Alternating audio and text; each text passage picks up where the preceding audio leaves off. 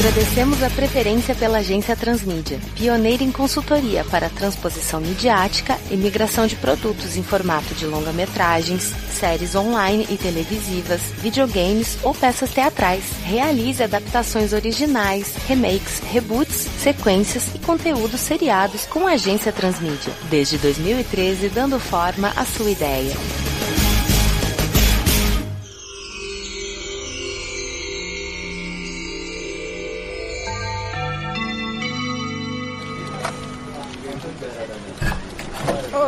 Rapaz. Ô, bom dia, senhor. Bom dia. Bom dia. Trouxe uns cafezinhos aqui pra gente e vamos continuar as nossas sessões, nossas reuniões, né? Já que vocês ainda têm um roteiro pra apresentar, na é verdade. Com certeza. E dessa vez a gente vai trazer algo diferente, com bastante interação. Não, vocês já estão trazendo até um Z a mais. Deixa eu assinar essa ata aqui. Eu sou o Cláudio Assad, representante da Toei, pra essa franquia de Cavaleiros do Zodíaco. Assinem e se apresentem, por favor. Bom, o senhor já me conhece, mas a título de informação imediata, sou Vitor Hugo Mota, faço parte do departamento de criação aqui da agência Transmídia e olha, o que vem por aí vai deixar o nosso coração derretido mesmo. É brabo. Meu nome é Ivo Matheus, sou do Fonte Pesquisas e esse episódio de hoje deixa lágrimas e muito sangue por aí. Desde que não sejam lágrimas na chuva, né?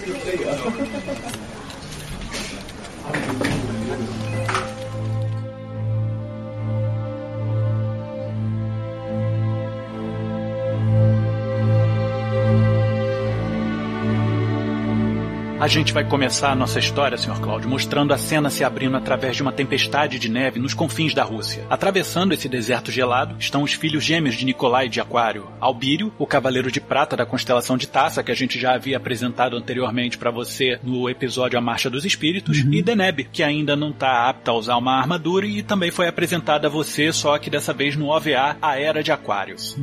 As danças são inesquecíveis. Com certeza. Eles caminham como se aquele cenário hostil fosse apenas uma ventania de outono, conversando sobre a neve espessa. Já estamos bem perto de Neb. O Papa disse que quando a tempestade fica mais forte é quando o desafio está quase no fim. Ainda acho que é um grande erro, Albírio. Não acredito que seja isso que nosso Papa deseja. Que outra pessoa faria jus ao legado de nossa mama do que a própria filha dela? Você tem a desenvoltura de uma ninfa de Neb. Você tem o direito de ser a Amazona de Cisne. Mas a gente não está forçando o destino, Albírio. Se tiver de ser, será. Não é necessário buscar. Esse Papa descobrir, sabe-se lá o quanto ele terá de ser duro conosco para dar exemplo ao santuário. O Papa vai nos agradecer por mantermos o legado de estilo na casa de Aquário. E você tem potencial para isso, Deneb. E se não der certo, podemos dizer que viemos checar o posto avançado de Bluegrad. Eu, como cavaleiro de prata, tenho direito de fazer essa checagem e trazer um cavaleiro de bronze junto comigo. Mas você sabe que meu cosmo está liberado ao seu, não é, Albírio? Sou tão de bronze quanto você é de prata. Respeite minha armadura, Deneb. Espere, você está sentindo esse cosmo?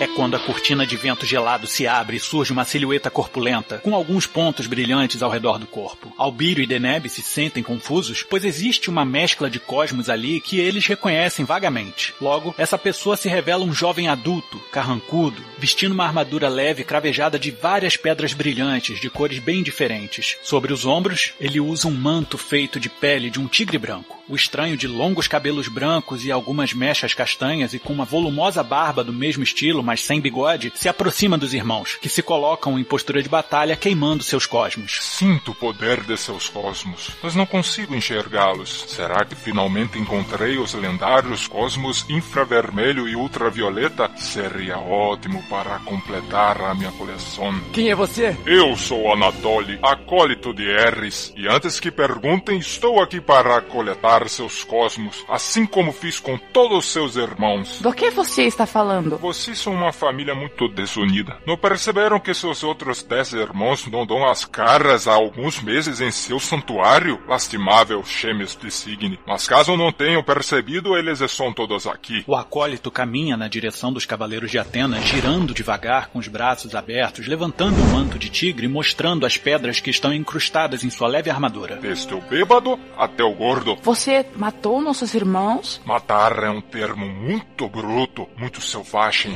Por isso gosto dele. Sim, eu matei. E suas almas, seus cosmos estão encarcerados nas pedras daimones. E vejam só, ainda tenho pedras com espaço vago, espaço para vocês. O legado da casa de Aquário preenche perfeitamente cada uma delas. Não é à toa que eu estava reconhecendo o cosmo que emana de você. Você vai pagar muito caro pelo que fez, Procliate! Por favor, tente.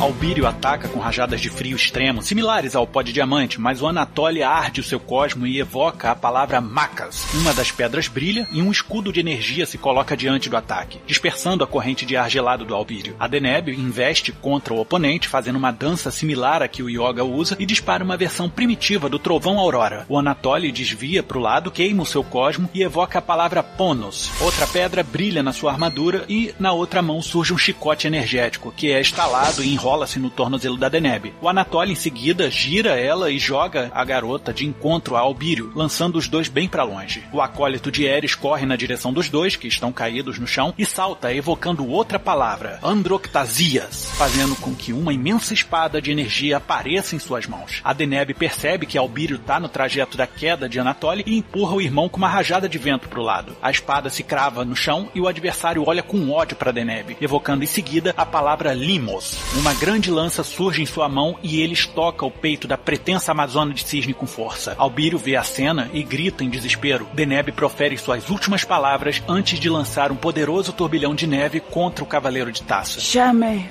o Papa. Deneb!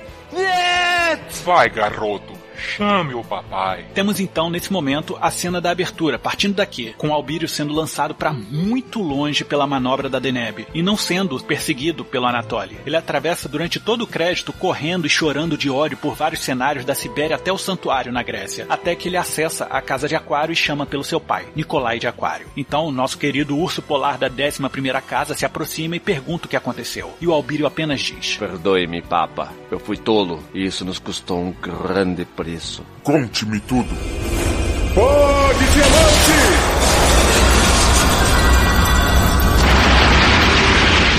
E aqui, senhor Cláudio, a gente vai ter a entrada do enunciado do nosso episódio, né? Os Cavaleiros do Zodíaco e o nome que diz respeito a essa obra. Que a gente vai falar com o senhor ao fim dessa explanação para que o senhor entenda todo o significado que as palavras atribuídas a esse OVA vão ter referentes a cada personagem e a cada situação a seguir. É interessante, eu achei até que não ia ser alguém da Ares, ia ser alguém de Asgard, né? Interessante vocês reviverem uma mitologia que só estava em outros OVAs. Sim, a gente está até aproveitando o fato de estarem retomando alguns pontos de Cavaleiros do Zodíaco, tanto no mangá e fazendo animação agora, que a Santi achou, só que aqui a gente tá fazendo uma versão mais primitiva dela, que não Uhum. tem tanto a ver com o OVA que a Ares apareceu, ou com a Santi achou tanto em mangá, como também na futura animação que vai vir aí. É a mesma deusa, porém com uma nova abordagem. E é interessante esse novo acólito. Sim, Anatoly. Ele dá uma impressão que ele tá criando as joias de Odin, né? Parece as Safiras de Odin, né? A gente pensou justamente em fazer uma homenagem à saga de Asgard, que não é cânone dentro do mangá, né? Foi um filler para os desenhos animados, mas que é algo que tocou muito o coração dos nossos fãs aqui do Brasil. O pessoal gosta muito da saga de Asgard. Então, é pequeno easter egg gracejo, né? Mas que tem uma importância muito grande ao longo do que a gente vai lhe apresentar. E já estou aguardando ansioso aqui. Você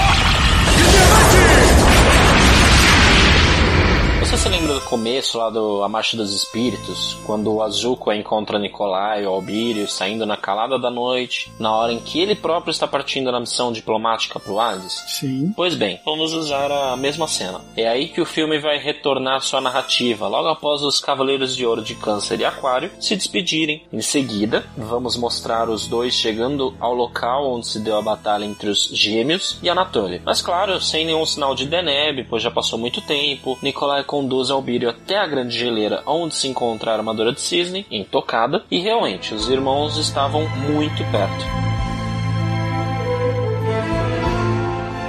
Se tivéssemos checado antes, a armadura de cisne poderia ter feito a diferença contra aquele assassino. Para começar, vocês sequer deveriam ter vindo para cá. Não ouse colocar o sangue de Deneb em minhas mãos, papa. A responsabilidade pela morte de seus outros filhos recai sobre seus ombros, caso não tenha compreendido. Eles não partiram de maneira irresponsável. Pediram meus conselhos e minha bênção antes de partirem do santuário para servirem em outros postos avançados ao redor do mundo. Não pense que meu coração não dói por saber do fatídico destino de meus filhos, Albírio, mas eu respeito o desfecho da vida que eles me comunicaram que queriam ter. E não pense que não lamentaria sua morte também. O senhor não tem coração, papa. O senhor tem uma pedra de gelo no peito. Vamos, Albírio. Não temos tempo para discutir a sua maturidade em assumir responsabilidades. Temos duas missões aqui. A primeira, encontrar este assassino Anatoly e dar paz às almas de seus irmãos. A segunda, averiguar se as funções de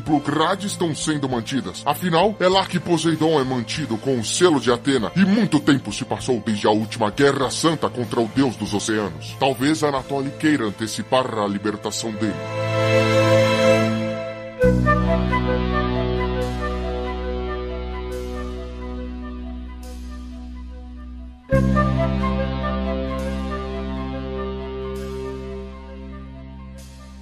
Os dois avançam para além da grande geleira, onde a armadura de cisne se encontra, e a cortina de neve faz a transição para a próxima cena, com o branco da tempestade gelada sendo a visão de Et de Leão Menor, ante o fim das escarpas verdejantes ao nordeste da Ucrânia. É, meu pai, a partir de agora não há juba que aquece nossos cangotes. Não para um jovem leão como você, Ed, mas use seu cosmo a seu favor. Arda sua energia conforme o frio tocar sua pele, tornará a jornada menos tortuosa. Os leões que me habitam me aquecem com sua fúria. Ainda te faltam algumas caçadas para que sinta a plenitude de conter o inimigo dentro de si após a vitória. Farei o possível, meu rei.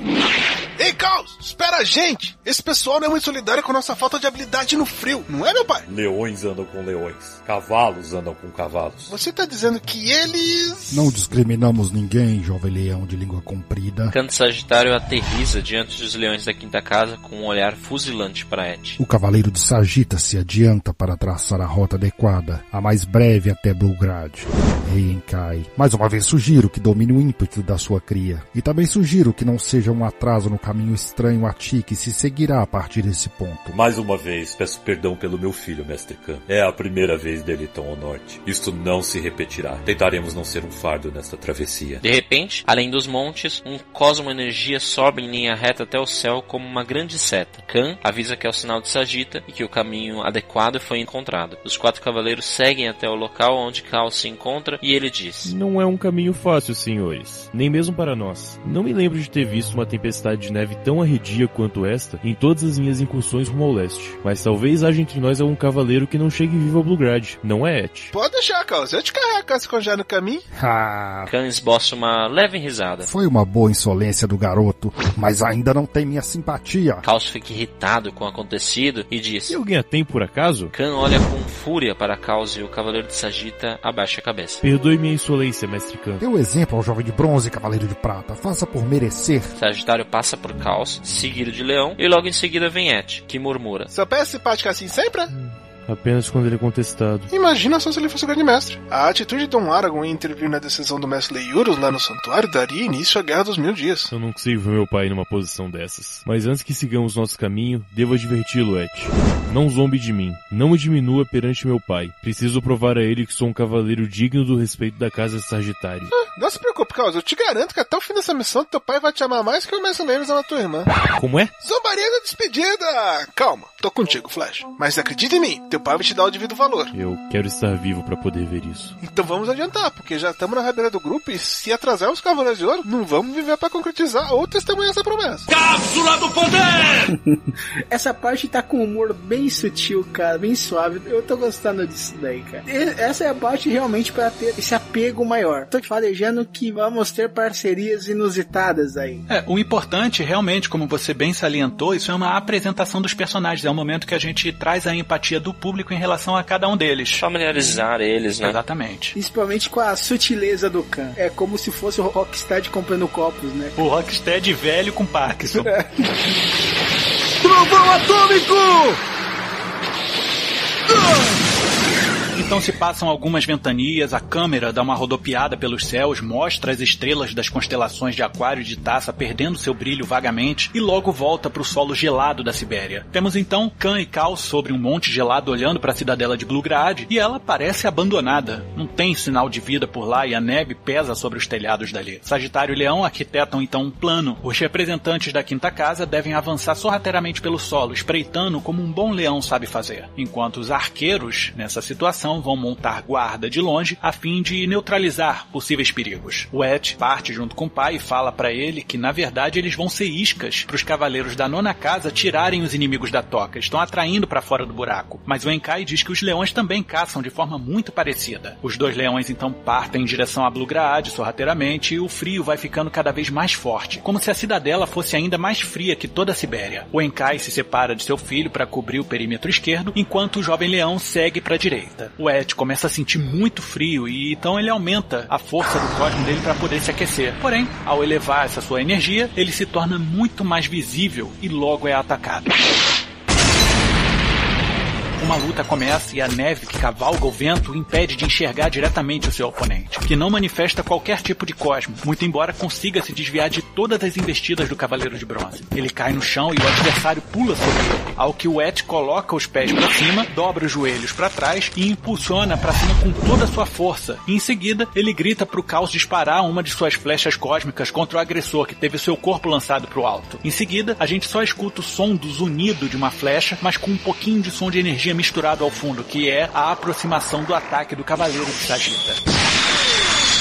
É quando a trajetória da flecha é interrompida e o Ed sente uma cosmoenergia que ele conhece muito bem. É do seu pai, o Rei Enkai. Em suas mãos, ele desfaz a flecha cósmica de caos e chega próximo de seu filho. Pai? Era o senhor o tempo todo? Não, Ed. Era Albírio. Então surge Albírio, sem usar a sua armadura de prata da constelação de Taça. Uma enorme imprudência sua levar seu cosmo de uma maneira tão delatora assim. É que eu tô com frio, né? Olha meu tanto de pano, olha o teu. Nós te vimos a quarteirões de distância. Nós? O Nikolai, sem trajar sua armadura de ouro de aquário, surge com seu caminhar pesado de dentro de um beco ali próximo. Foi sorte sua e de Albírio que consegui encontrar meu amigo Enkai antes que a flecha de caos atravessasse o peito de meu filho. O Khan pousa junto aos colegas cavaleiros e seu filho Caos de Sagita surge logo em seguida, esbaforido. Perdoe-me, Albírio. Como seu cosmo não se manifestou, eu não consegui identificá-lo como aliado. Ainda bem que inibi meu cosmo, ou você teria sido derrotado logo, Dovrit. Albírio ajuda o leão menor a se levantar. Mudei a sua parte, cunhado, mas... Por que você não usou seu cosmo? Há uma ameaça aqui que está caçando energia gelada e anulamos nosso cosmo para não sermos facilmente rastreados. E por que estão sem armaduras? Não seja tolo, Caos. As armaduras também possuem cosmo e tendem a redirecionar essa energia. De qualquer forma, elas apontariam a presença do cosmo gelado de Nicolai e Albírio.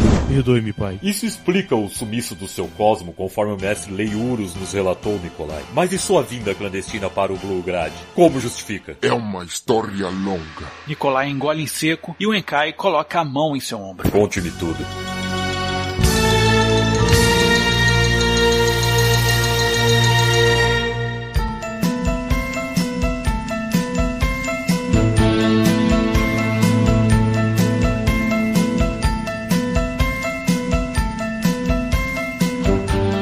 Sobe enquanto Nikolai começa a contar a história junto com Albírio. Mas aí a gente retorna à narrativa num aspecto flashback, com eles narrando o que aconteceu assim que chegaram a Bluegrad. Eles ficaram sabendo por alguns remanescentes que Anatoly esteve no local e subjugou os guerreiros azuis, que são os guardiões da cidadela, e que mantinham a ânfora que guarda a alma de Poseidon em segurança. Imediatamente, Nikolai constatou que seu temor pelo rompimento do selo era plausível e que deveriam evitar o retorno do deus dos oceanos, a fim de impedir uma nova guerra santa dele com Atena. Quando eles finalmente chegam às catacumbas onde se encontra a ânfora de Poseidon, Albírio e Nicolai são surpreendidos por Anatoly, que evoca as palavras Neikea e Horcos, que trazem respectivamente a cada uma das mãos um mangual e uma massa, ambas com as esferas cravejadas de espigões, conhecidas como Morning Stars. A batalha entre os dois se inicia, mas parece que todos os ataques congelantes de Nicolai e Albírio não logram êxito contra contra Anatoly. Na verdade, essas energias parecem ser drenadas dos seus cavaleiros para dentro das pedras daimones. Cada golpe das armas do oponente que atinge as armaduras dos cavaleiros faz com que o ar lhe escape dos pulmões e torne a reação mais demorada. Quando Albírio é jogado contra o altar onde se encontra a ânfora de Poseidon, a urna se desequilibra e cai. O cavaleiro de taça rola pelo chão e consegue segurá-la contra o peito antes que se despedace no solo. Mas é quando surge Anatoly, erguendo a sua massa e em seguida descendo a arma com toda a violência contra a cabeça de Albírio. É quando a trajetória assassina é interrompida pela grande mão de Nikolai que segura a Morningstar, tendo sua pele atravessada pelos espinhos pontiagudos. Anatoly tenta puxar a arma de volta, mas Nikolai segura a massa para evitar isso, restando a ele atacar com o mangual da outra mão. Porém, sem ter envergadura de giro da corrente para desferir um golpe certeiro, Anatoly extingue as suas armas de energia para se ver livre do cerco armado pelo Cavaleiro de Aquário. Nikolai se ergue, agarra Anatoly e desfere sua manobra Besta da Neve, que é basicamente um abraço de urso potencializado pelo Cosmo. Nikolai ordena que Albírio fuja das catacumbas, levando a ânfora de Poseidon para longe, que é o que o jovem Cavaleiro de Prata faz. Porém, quando ele consegue chegar à superfície do Blue Grad, ele é recepcionado por uma forte rajada gelada e logo vê cristais de gelo crescendo pelo seu corpo. Em poucos instantes, ele se encontra congelado num esquife bem rústico. Através do gelo transparente, ele consegue visualizar alguém se aproximando. Então ele eleva o seu cosmo e consegue romper o esquife com facilidade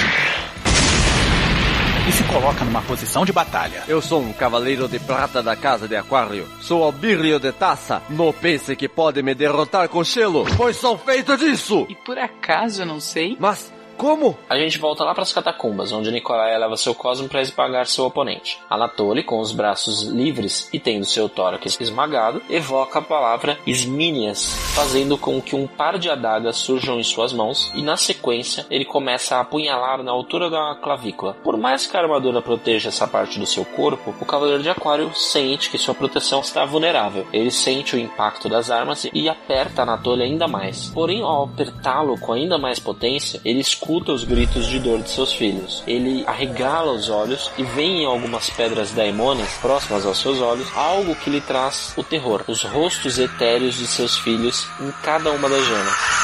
Anatoly então diz: Faça isso, Aquário. Mate seus filhos, já que você nunca quis tê-los. Fala de mim como alguém que realmente não me conhece, assassino. Realmente, eu não tive a oportunidade de conhecê-lo.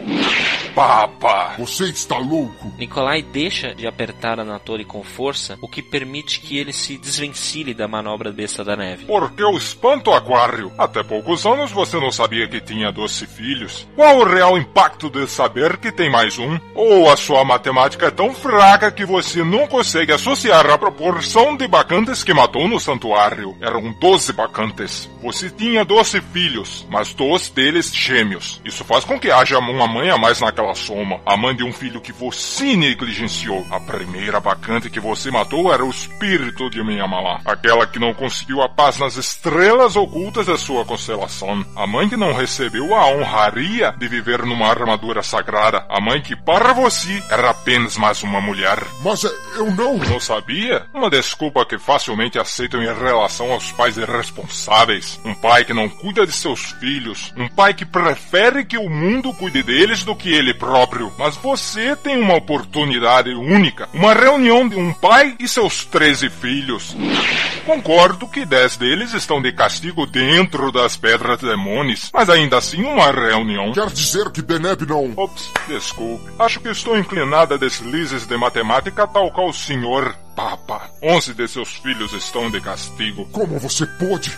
São seus irmãos! Podem me chamar de fratricida. Posso conviver com esse título, mas assumo responsabilidade total por isto. Afinal, era o mínimo que meus pais mereciam por terem me acolhido. A essência do legado de Aquário. Quando eu completar as 14 pedras daimones com o Cosmo Frio Supremo, Éter voltará e poderá se unir à minha mamá para que Atena seja destronada de sua regência absolutista sobre as famílias. Aquela egoísta egoísta que impede seus seguidores de se manter com suas esposas, maridos e filhos. Você não entende, Anatoly. Atena não me obrigou a deixar minha família para trás. Eu fiz isso por mim, por medo. Ares não admite covardia e ela terá imenso prazer em julgá-lo por seus crimes. Ares está aqui. Agora estou. A voz feminina jovial ecoa pelas catacumbas. Pai.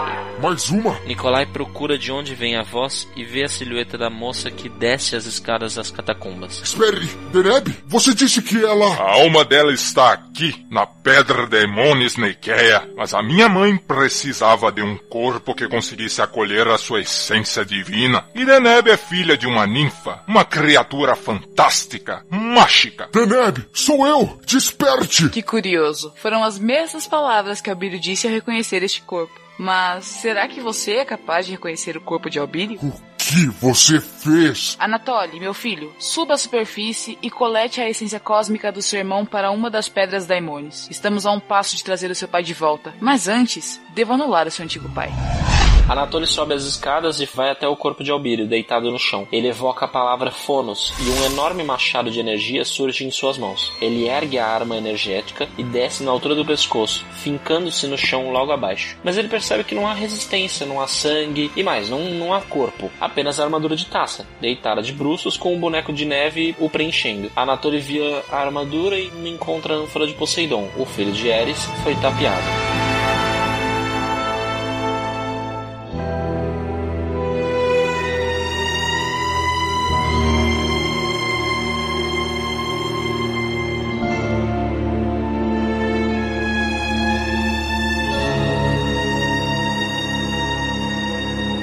Nas catacumbas, Eris, possuindo o corpo de Deneb, explica para Nikolai o que está acontecendo. Há milênios, antes mesmo do homem pisar a Terra, ela era uma deusa olimpiana, mas que foi descartada pela mãe Hera e encontrou nos rechaçados titãs uma família de repudiados. Ela se envolveu com o titã Éter e com ele teve 14 filhos, os Daemones, que os olimpianos chamaram de desgraças, sempre os relegando a um status bem deplorável. Mas as duras palavras dos deuses fizeram com que os seus filhos se tornassem duros como pedra, para poderem assim resistir aos ataques dos ditos seres superiores. Eri diz que adota aqueles que são repudiados e encontrou em Anatólia alguém que estava disposto a se doar pelo mínimo de consideração possível, aceitando migalhas. Isso fez dele um portador perfeito de todas as desgraças, pois todo o peso recai sobre os seus ombros. Mas a plenitude das Daemones só pode ser atingida se Éter, o marido retirado do convívio de Eris pelos deuses olimpianos, desse às Daemones a sua essência, baseada no ar, baseada no frio. Assim sendo, Eris seguiu por todos os postos de alto comando do santuário espalhados pelo mundo, a fim de coletar todos os cosmos frios para que a essência de Éter fosse completa e ele pudesse retornar ao plano terrestre. O último bastião de frio era Bluegrad. Agora, todas as peças se encaixam para o Nikolai. O frio, além do esperado em Bluegrad, é como se fosse o hálito da proximidade de Éter. Ele está quase completo naquele local. E isso também explica o motivo dos cosmos gelados, tanto do Cavaleiro de Aquário quanto de Taça, serem totalmente ineficientes naquela batalha. A energia fria está alimentando o Éter. Então vocês não estão em busca de Poseidon? Poseidon? Vocês dão muito crédito para aquele chorão. Ares não quis como aliado na mais recente Guerra Santa. E olha que é tio dele. Agora imagina se eu vou querer dividir a minha fatia com um olimpiano que também quis me destruir. Nunca. Eu me misturo aos meus. Éter é mais poderoso. Fora que ele não quer deixar o mundo sob as águas. Sou muito mais parcimoniosa. Poseidon que suma. Espero que sua ânfora seja perdida para todos sempre. Nesse momento, Anatoly volta correndo para as catacumbas, informando que Albírio havia sumido, mas todos são surpreendidos com um grande tremor no pavimento superior. Logo, o teto acaba cedendo e toneladas de pedra caem sobre Eris, ao que o Albírio cai sobre os destroços, fazendo a clássica pose do herói, segurando a ânfora de Poseidon numa das mãos. Peguei, papá! Vamos embora! Fuja, Albírio! Mamá! Cara, eu tava realmente ansioso para ver essa batalha, porque eu queria ver como isso ia ser desenvolvido. Tipo, se a gente ia encontrar o Cavaleiro de Taça também numa pedra, ou se a gente veria ele de novo. Fica aquela apreensão de você não sabe quem morreu, né? Qualquer um pode ter morrido a qualquer momento.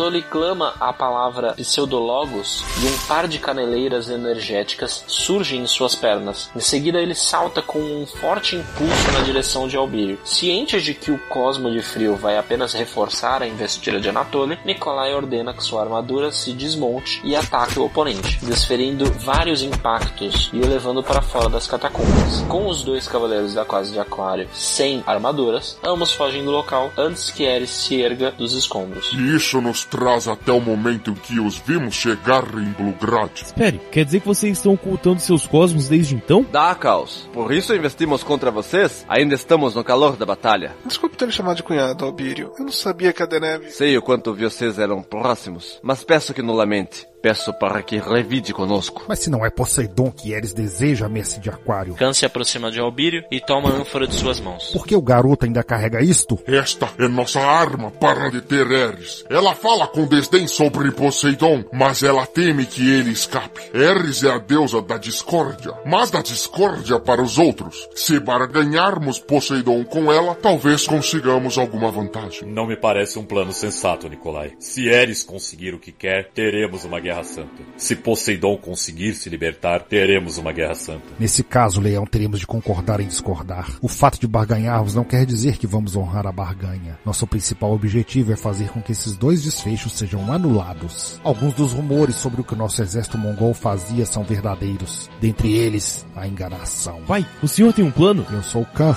cavaleiro de Sagita. É claro que tem um plano. Escutem!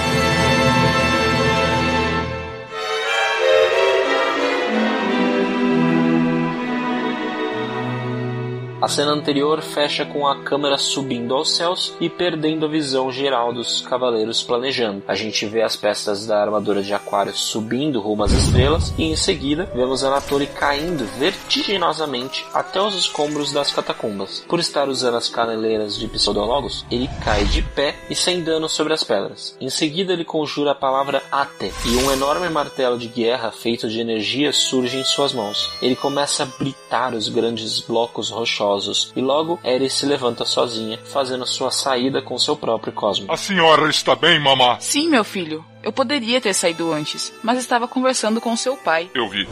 Não o seu pai de sangue, mas o seu pai de Cosmo. Éter está aqui. Só precisa que você dê a ele a energia fria que lhe falta. Vou honrá-la, mamá. Faça-me acreditar, Anatoly, pois lá estão eles. Anatoly sobe as escadarias pedregosas e vê, sem trajarem suas armaduras, os cavaleiros Nicolai e Albírio, que segura a ânfora de Poseidon. Eris logo surge e o cavaleiro de Aquário diz: Tenho uma barganha, Eris. Adoro barganhas. Devolva meus filhos e eu não liberto Poseidon. Se você libertar Poseidon, trairá Atena. Você escolhe. Meus filhos vivos sob sua regência ou todos mortos sob a regência de Poseidon? Bons argumentos, mas se eu devolver seus filhos, meu marido não retorna? E se seu marido retornar, terão de lidar com um Poseidon que deve estar muito magoado por ser chamado de insignificante. Melhor um pássaro na mão do que dois voando. Não acha? Muito divertida a sua forma de negociar, Nikolai. Mas prefiro ficar com a ânfora e ter meu marido. Nada me impede de matá-los e ser pleno em meus planos. Realmente, Eris, nada impede. Nicolai manda jogar a ânfora de Poseidon para Eris. Atendendo a ordem de seu pai e mestre, o cavaleiro de taça lança o objeto na direção da deusa da discórdia. Ela abre os braços para receber o objeto da barganha, rindo da facilidade com a qual ganhou aquela negociação. Mas é quando Nicolai ergue a mão espalmada e neste momento, saltando dentro da cortina de neve, surge Et de Leão Menor e agarra a ânfora. Em seguida, Nicolai fecha sua mão e a flecha cósmica rasga os ares, atingindo o peito de Eris, que não percebeu todo o ardil da equipe de Cavaleiro de Atena. Porém, ela só é lançada para trás e logo se ergue. Acha que pode atravessar o peito de uma divindade com um ataque tão mundano? Estende a mão para frente e Caos Sagita é trazido em alta velocidade de seu posto de ataque distante. Cavaleiro de prata! De forma alguma, minha senhora. Um cavaleiro de Sagita não tem capacidade de matar um deus. Mas um cavaleiro de Sagitário sim! Khan surge dos céus, voando com suas asas douradas e lançando o ataque Furor Temujin, que afunda Ares no chão.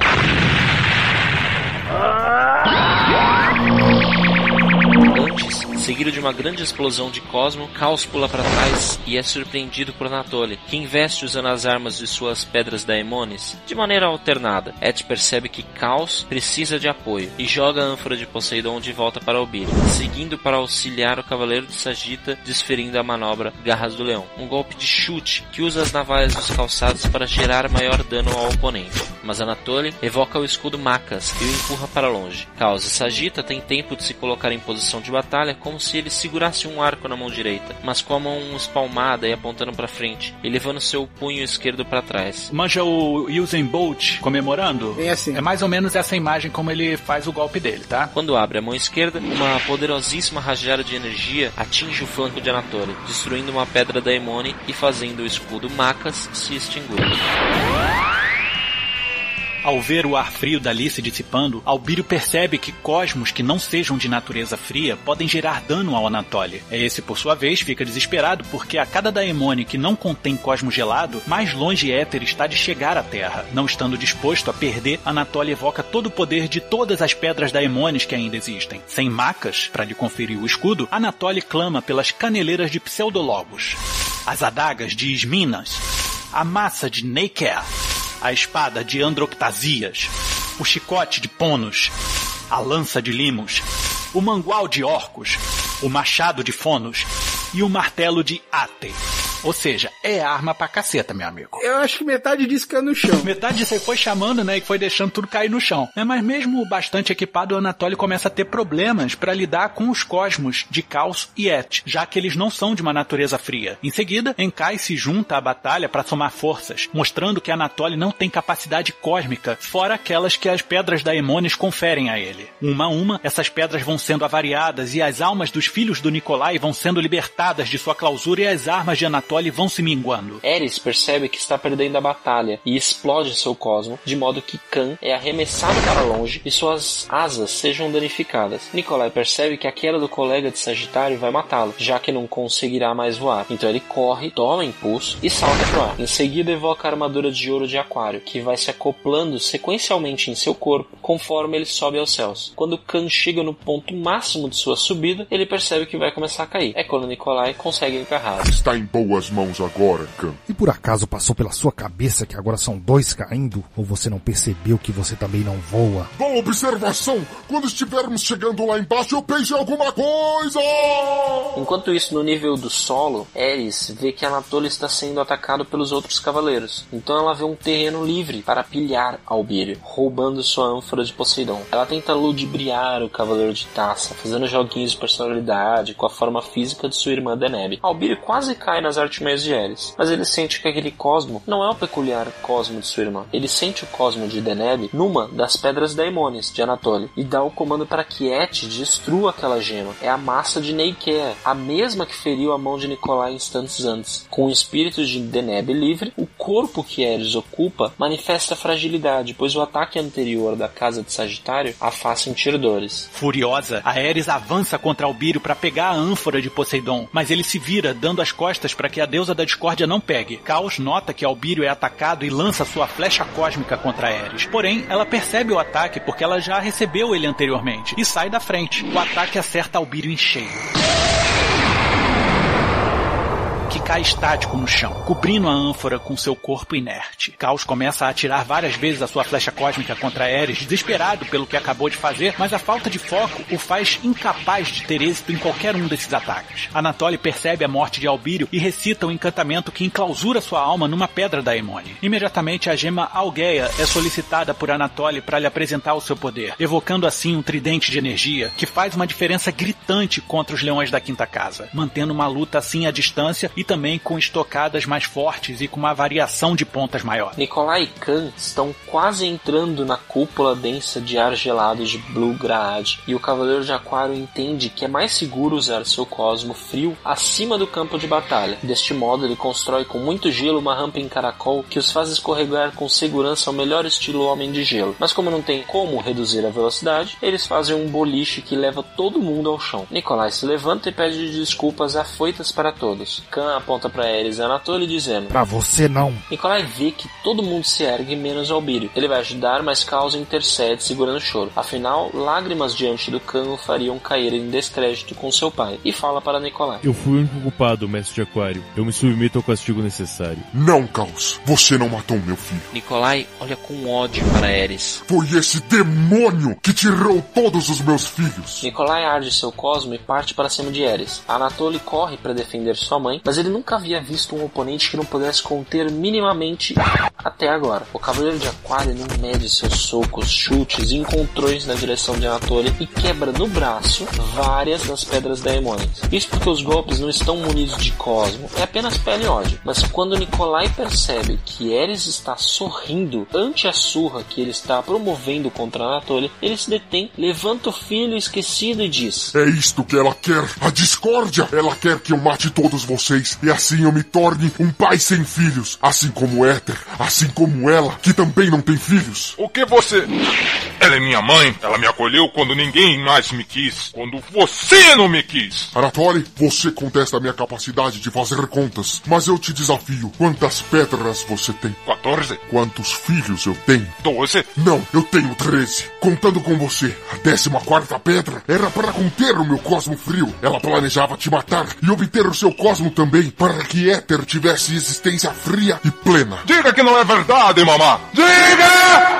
Eu sou a deusa da discórdia, Anatoly. Apenas plantei a minha semente. Quem adubou e regou foi você. Enquanto os três discutem, Canon se faz de rogado e arma o arco e flecha de Sagitário. Em seguida dispara na direção de Ares. Porém, a flecha atinge Anatoly que corria para cima da deusa da discórdia a fim de tirar as definitivas satisfações com ela, rompendo uma das pedras da Emone. E a flecha foi tão forte que atravessou o corpo do filho perdido de Nikolai, que além de romper a gema que continha o último de seus irmãos, também acaba atingindo Ares.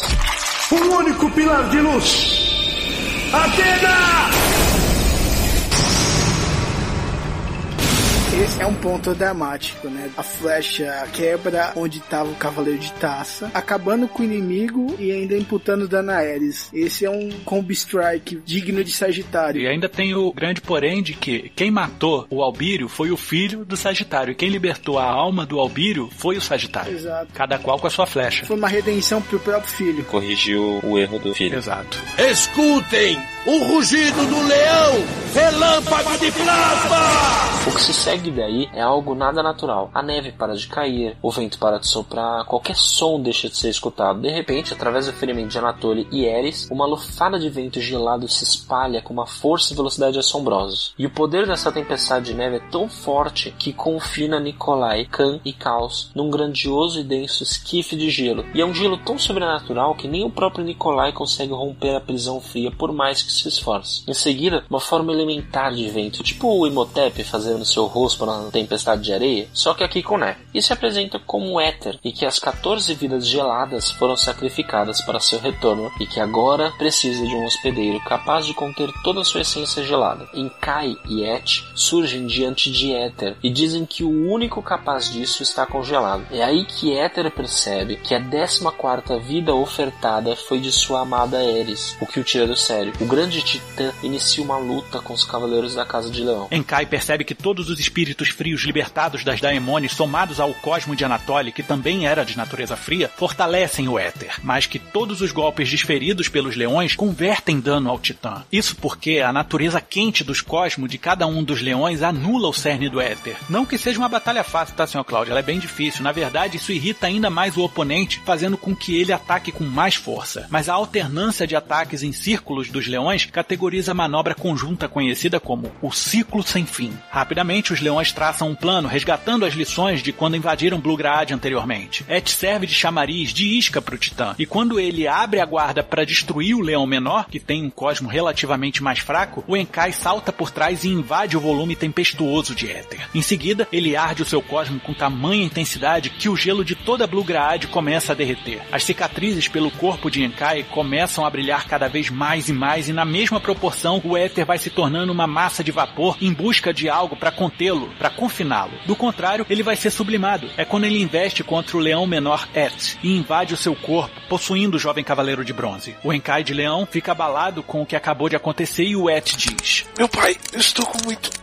frio. Et, meu filho, você pode deter o Titã. Se eu posso, você também pode. Você é meu filho. Arda o seu cosmo. O Et então começa a elevar o seu cosmo e o éter ri dentro dele. Em seguida, a armadura de leão menor deixa o corpo de Et e o cavaleiro de bronze diz que a armadura contém as suas chamas e que agora ele vai mostrar o que é um cosmo do mais puro calor. Éter começa a gritar e Et prende a respiração para evitar que o titã escape. Junto com o cosmo, a fumaça se dispersa pelos poros de Et e o suor escorre pelo seu corpo, até que o grito gutural de Éter extrapola o corpo do cavaleiro de bronze e a pele do Et começa a se rachar. Pai, diga a todos que seu filho não conseguiu conter os leões de si, mas que conseguiu vencer o titã. Et, meu filho, não! Não há clamor que faça Et não se romper e virar pó de estrelas, subindo num turbilhão para o céu assim que Éter explode dentro dele. O esquife de gelo que continha Nikolai, Khan e Caos se derrete e todos percebem que Blugraad se tornou livre do gelo graças aos cosmos quentes dos Cavaleiros de Leão. Nikolai se aproxima de Enkai e ambos choram por esse dia triste. Um dia onde dois Cavaleiros de Ouro perderam seus filhos. Khan vê aquela situação e entende que tem uma oportunidade valiosa nas mãos. Ele ainda tem seus filhos. Ele abraça Caos de Sagita e os dois não precisam trocar palavras para que o amor entre pai e filho seja trocado naquele momento. Enkai recolhe a armadura de bronze do leão menor, pois esse é o último resquício de seu filho Et. Nikolai consegue reaver a armadura de prata de taça a alguns metros da entrada das catacumbas onde estava a ânfora de Poseidon e em seguida vai até onde está o corpo do seu filho Albírio, porém não encontra. Em seu lugar, apenas a ânfora de Poseidon, aberta. A explosão de calor foi tão poderosa que fez com que o selo se rompesse e muito provavelmente transformasse o corpo de Albírio em cinzas. Caos de Sagita toma a ânfora nas mãos e os quatro cavaleiros partem numa jornada triste, melancólica e estranhamente vitoriosa para o santuário. Agora, encare meu frio!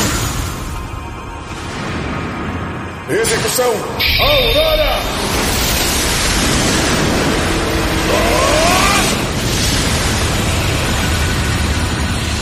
Esse realmente é um fim triste. Quem imaginou que tudo o que eles iam deixar se perdeu? O interessante é que um cavaleiro de bronze provou que ele pode ser tão poderoso quanto um cavaleiro de ouro ou de prata, né? Esse foi até o primeiro indício, né, disso. Uhum. Porque é o mote principal de Cavaleiros do Zodíaco, se você for ver. Exato. Dar valor aos de bronze. E quem diria que isso se manifestou no cavaleiro de bronze que no Saint Seiya clássico é o mais fraco, né? Lionette. E outra, ele não foi selecionado para ser o cara derrotar o Éter à toa. Et e Éter. Uhum. E ficou realmente também o contraste, não só do nome, né? Mas, tipo, o calor e o frio, né? Exatamente. Esse foi o Wing Yang que venceu o dia. Pois é, é um custo muito alto, na verdade. Tudo que vale a pena tem um custo alto, né? Para ele valeu a pena. Ele não conteve leões, mas ele conseguiu conter um titã. Uma coisa que o pai dele nunca conseguiu. Exato. Sinta o punho supremo do Cisne! Execução! Mas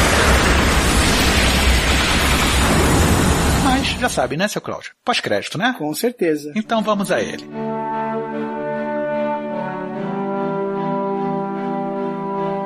A primeira cena pós-crédito é o Khan Sagitário e Caos conversando na chegada ao santuário. Havia uma vida inteira que eles deveriam colocar em dia, curtir esse momento de pai e filho. E eles são acompanhados de Nikolai e Enkai e passam pela casa de Ares, quando vem a armadura de Aragorn, montada ao meio daquele Paternon. Enkai sorri e diz que parece que a missão diplomática na Terra dos Mortos deve ter sido vitoriosa. Enquanto passam pela casa de Toro, Khan explica para Caos que não o escolheu para ser o primeiro cavaleiro de prata do santuário, porque ele sempre quis que o seu primogênito fosse o primeiro cavaleiro de prata da casa de Sagitário, porque um dia ele deveria herdar o lugar dele por direito como cavaleiro de ouro de Sagitário. E que ele tem interesse de se encontrar com Nunki o quanto antes, porque ele quer que ela saiba que quando ele a ofertou a Leiurus de Escorpião como cavaleiro de prata de serpente, ele não teve como intenção a de objetificá-la, mas sim para mostrar que os filhos de Sagitário são fortes. E ela é muito forte. Então o Caos diz que Nunki vai ficar muito feliz em receber esse afeto do pai. Quando chegam à casa de gêmeos, Enkai diz que sente o cheiro de sangue, houve uma batalha ali e que foi mortal. Todos correm seguindo o Cavaleiro de Leão, até que eles veem um homem ajoelhado diante do corpo de uma mulher. Khan força sua visão e reconhece a armadura daquela pessoa que está deitada. É a armadura de prata de serpente e aquela é Nunki, sua filha. Imediatamente o Khan pega a flecha de Sagitário, arma o seu arco e puxa a corda com todo furor, urrando de ódio, queimando seu cosmo. É quando o homem diante do corpo de Nunki se vira para os cavaleiros oriundos de Bluegrad e se revela como sendo Jamiel de Altar. Assustado com o ódio velado nos olhos do Cavaleiro de Ouro de Sagitário, o Cavaleiro de Altar diz: Já estava assim quando eu cheguei. Unindo com o anterior. Marcha dos Espíritos, isso. Isso é só reforçando que todas as aventuras se passam ao mesmo tempo. Veja meu punho da justiça! Trovão!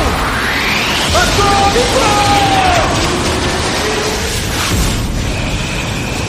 Whoa! Após passarem todos os créditos, a tela fica preta e somos levados para um ambiente com um som de mar profundo. A câmera vai se aproximando de um corpo que afunda cada vez mais. É um homem corpulento, de armadura quebrada e sem a mão direita. Ele abre os olhos e inclina levemente a cabeça para o lado, tendo imediatamente seu corpo acolhido por um cosmo dourado muito brilhante. Esse homem logo é reconhecido como o ex-comandante marcial Seth, e esse é o fim de braços direitos. Seth olha direto para a tela, ao que uma voz retumbante fala através do cosmo. És o touro do sacrifício. Seth acena fraca, porém positivamente com a cabeça. A câmera então vai dar um giro e a gente vai ver a cena através dos olhos do Seth. A imagem então de Albírio, com os olhos brilhantes, aparece dizendo: Poseidon, recebe a oferta respeitosamente. E o filme fecha com a mão esquerda de Seth sendo erguida na direção de Albírio, o novo receptáculo do deus dos oceanos. Nessa aventura, onde Poseidon foi o tempo todo diminuído por tudo e por todos, praticamente foi o único vitorioso, o único que saiu feliz de toda essa disputa. Sim, recebeu uma casca vazia. Exatamente. E não perdeu nada. Na verdade, recebeu a liberdade. No fim do Braços Direitos, também foi o fim de tudo que a gente viu até hoje nesse nosso trabalho. Porém, não podemos nos esquecer que ainda existe alguma coisa acontecendo no santuário. E esse é o mote do seu retorno. Tome isso! Aurora Boreal!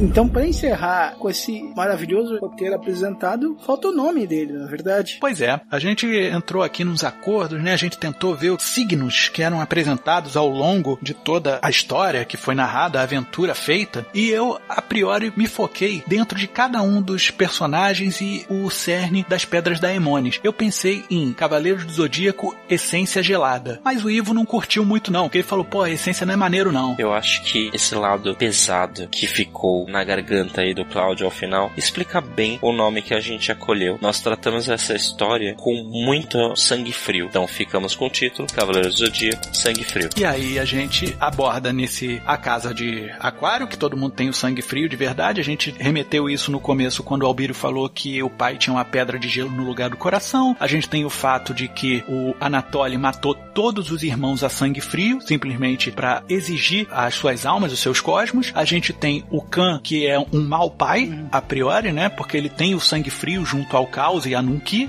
E aí a gente une isso tudo e faz com que sangue frio defina de fato essa aventura. Ótimo. Eu ia pensar que vocês iam falar alguma coisa como alma gelada, né? Esse sangue frio está ótimo. Orna bastante.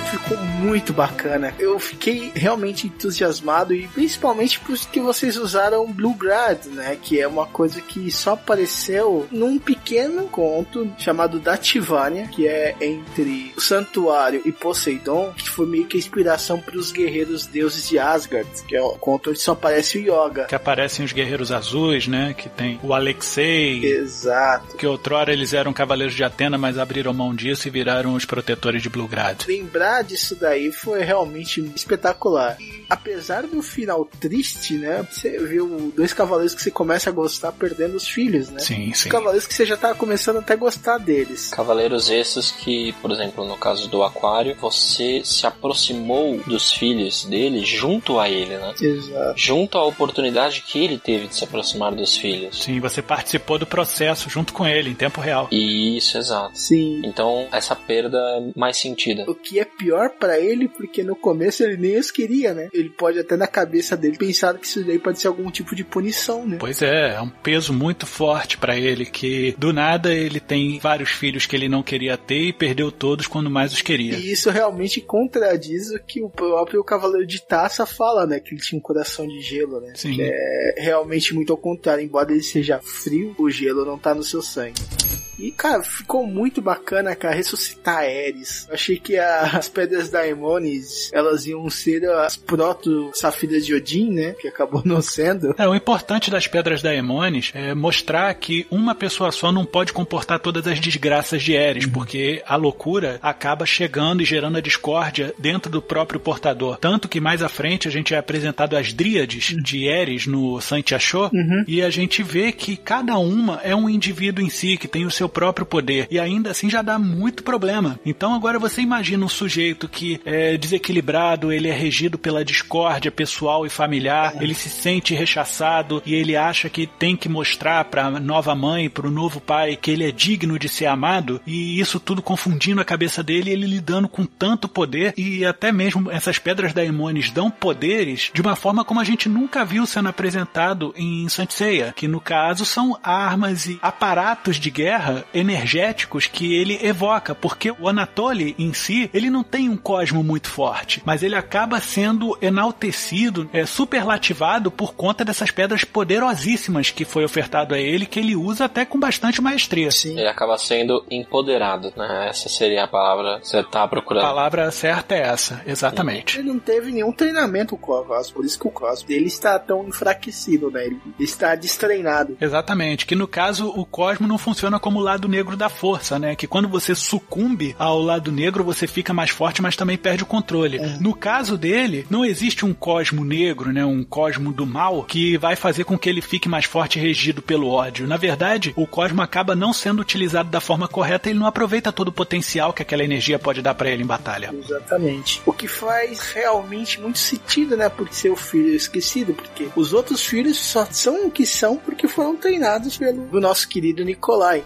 É difícil, vamos dizer, colocar tão em palavras o quanto isso foi empolgante. Ao mesmo tempo, ele foi emocionante, dinâmico, teve muita ação e uma luta desenfreada. Quase toda ela uma batalha só, desde o começo até o final do episódio. De início, a gente apresentou que nesse episódio teríamos muitas falas que foi necessário. Não tinha como descrever toda essa luta, toda essa interação somente com descrição do que estava acontecendo. As personalidades foram melhor exploradas porque eles puderam se expressar individualmente, né? Não apenas o que eles faziam ou deixavam de fazer, Sim. mas como eles faziam, como eles cognitivamente se orquestravam para poder realizar aquele tipo de ação. Eles mostraram sua individualidade enquanto cavaleiros. Não só as personalidades deles, mas os de pratos de bronze também. Foram muito bem definidas aqui. Eles foram cativantes. Foi muito divertido e trágico ver eles aparecendo, conquistando e depois sumindo da série. Sim, os Cavaleiros de Prata nessa nova abordagem que a gente está apresentando, eles têm tido um enaltecimento maior, né? Eu arrisco até a dizer que eles têm se mostrado muito mais ativos do que os Cavaleiros de Prata em Lost Canvas, por exemplo. Os Cavaleiros de Bronze em Lost Canvas têm muito mais projeção do que os Cavaleiros de Prata em si, quando na verdade, em comparação com os Prata, os Bronzes são rasos, não deveriam ter tanta projeção. E aqui tá tudo direitinho, pontuado, e o ponto fora da curva é justamente o Et, porque ele é muito poderoso para a própria armadura dele. E ele poderia ter sido um bom sucessor de Leão, né? Se não tivesse acontecido o que aconteceu. É verdade. O potencial existia ali, é, o que faltava era mais batalhas, como seu pai disse. Mais cicatrizes. Mais experiência, né? E vence um titã que seu pai não conseguiu. Pois é, chupa essa Senkai, né?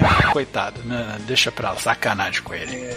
Mas assim, o importante também é mostrar que os pais que mais amavam seus filhos perderam tudo e o pai que menos amava ganhou tudo, né? Ele percebeu que ele tinha que dar mais atenção a algo que os seus colegas não tinham mais. E fazer essa aproximação do Khan com o caos foi muito importante e o retorno dele ao santuário para poder expressar esse amor também pela filha fez com que o personagem crescesse muito. Eu acho que a palavra certa não seria nem ganhar, foi ele notar que existe algo ali. Ele valorizar, né? Que ele pode dar valor antes que perca. Sim. Mas o que eu entendi do Khan que não que ele não amasse os filhos, né? Mas ele não demonstrava como um bom general mongol, né? Porque Sim. historicamente eles são um pouco terríveis, mas não quer dizer que eles não amassem seus filhos, seus descendentes. A gente não chegou a abordar, senhor Cláudio, mesmo porque eu acredito que não caberia esse tipo de explicação, data show e tudo mais, mas é que todos os grandes regentes mongóis tinham medo de suas crias, tal qual os deuses olímpicos tinham em relação aos seus filhos, os titãs em relação aos deuses que vieram depois, porque era natural que o velho ficasse para trás para que o novo sucedesse. E provavelmente o Khan, tal qual todos os outros grandes regentes mongóis, não estivesse preparado para dar toda a confiança ou crédito possível às suas crias, porque ele tinha medo de ser substituído. Quando na verdade os filhos dele não estavam querendo sucedê-lo, não estavam querendo substituí-lo. Na verdade, eles estavam querendo honrá-lo.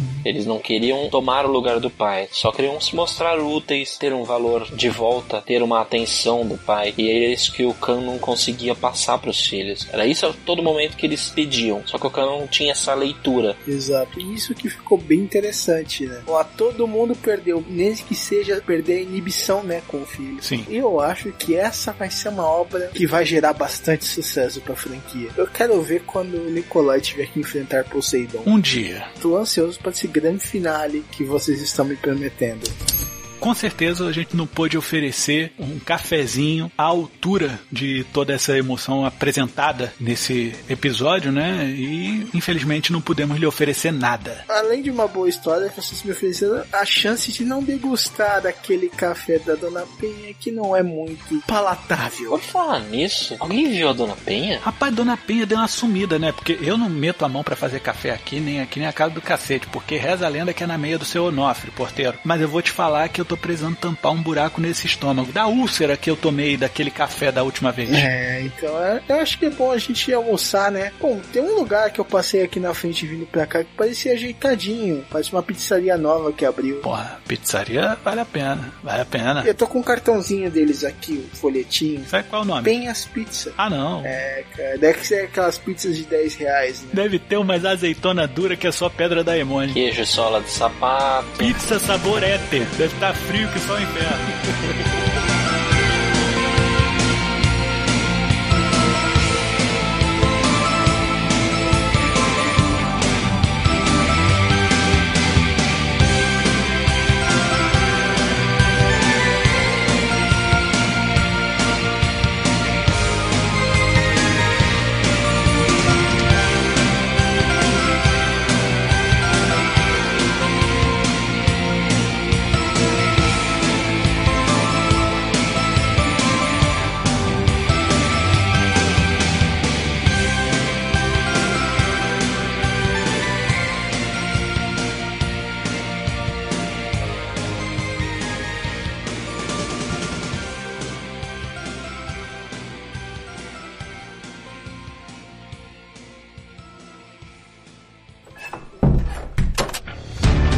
também dar forma à sua ideia com a Agência Transmídia. Basta enviar a sua intenção de adaptação, feedback ou sugestão para o e-mail contato@agenciatransmedia.com.br, pelo Twitter arroba ag transmídia, pelo facebook.com barra agência transmídia ou através de um comentário pelo site www.agenciatransmedia.com.br. Então logo recebermos seu recado, entraremos em contato. A Agência Transmídia agradece a sua atenção. Tenha uma boa semana.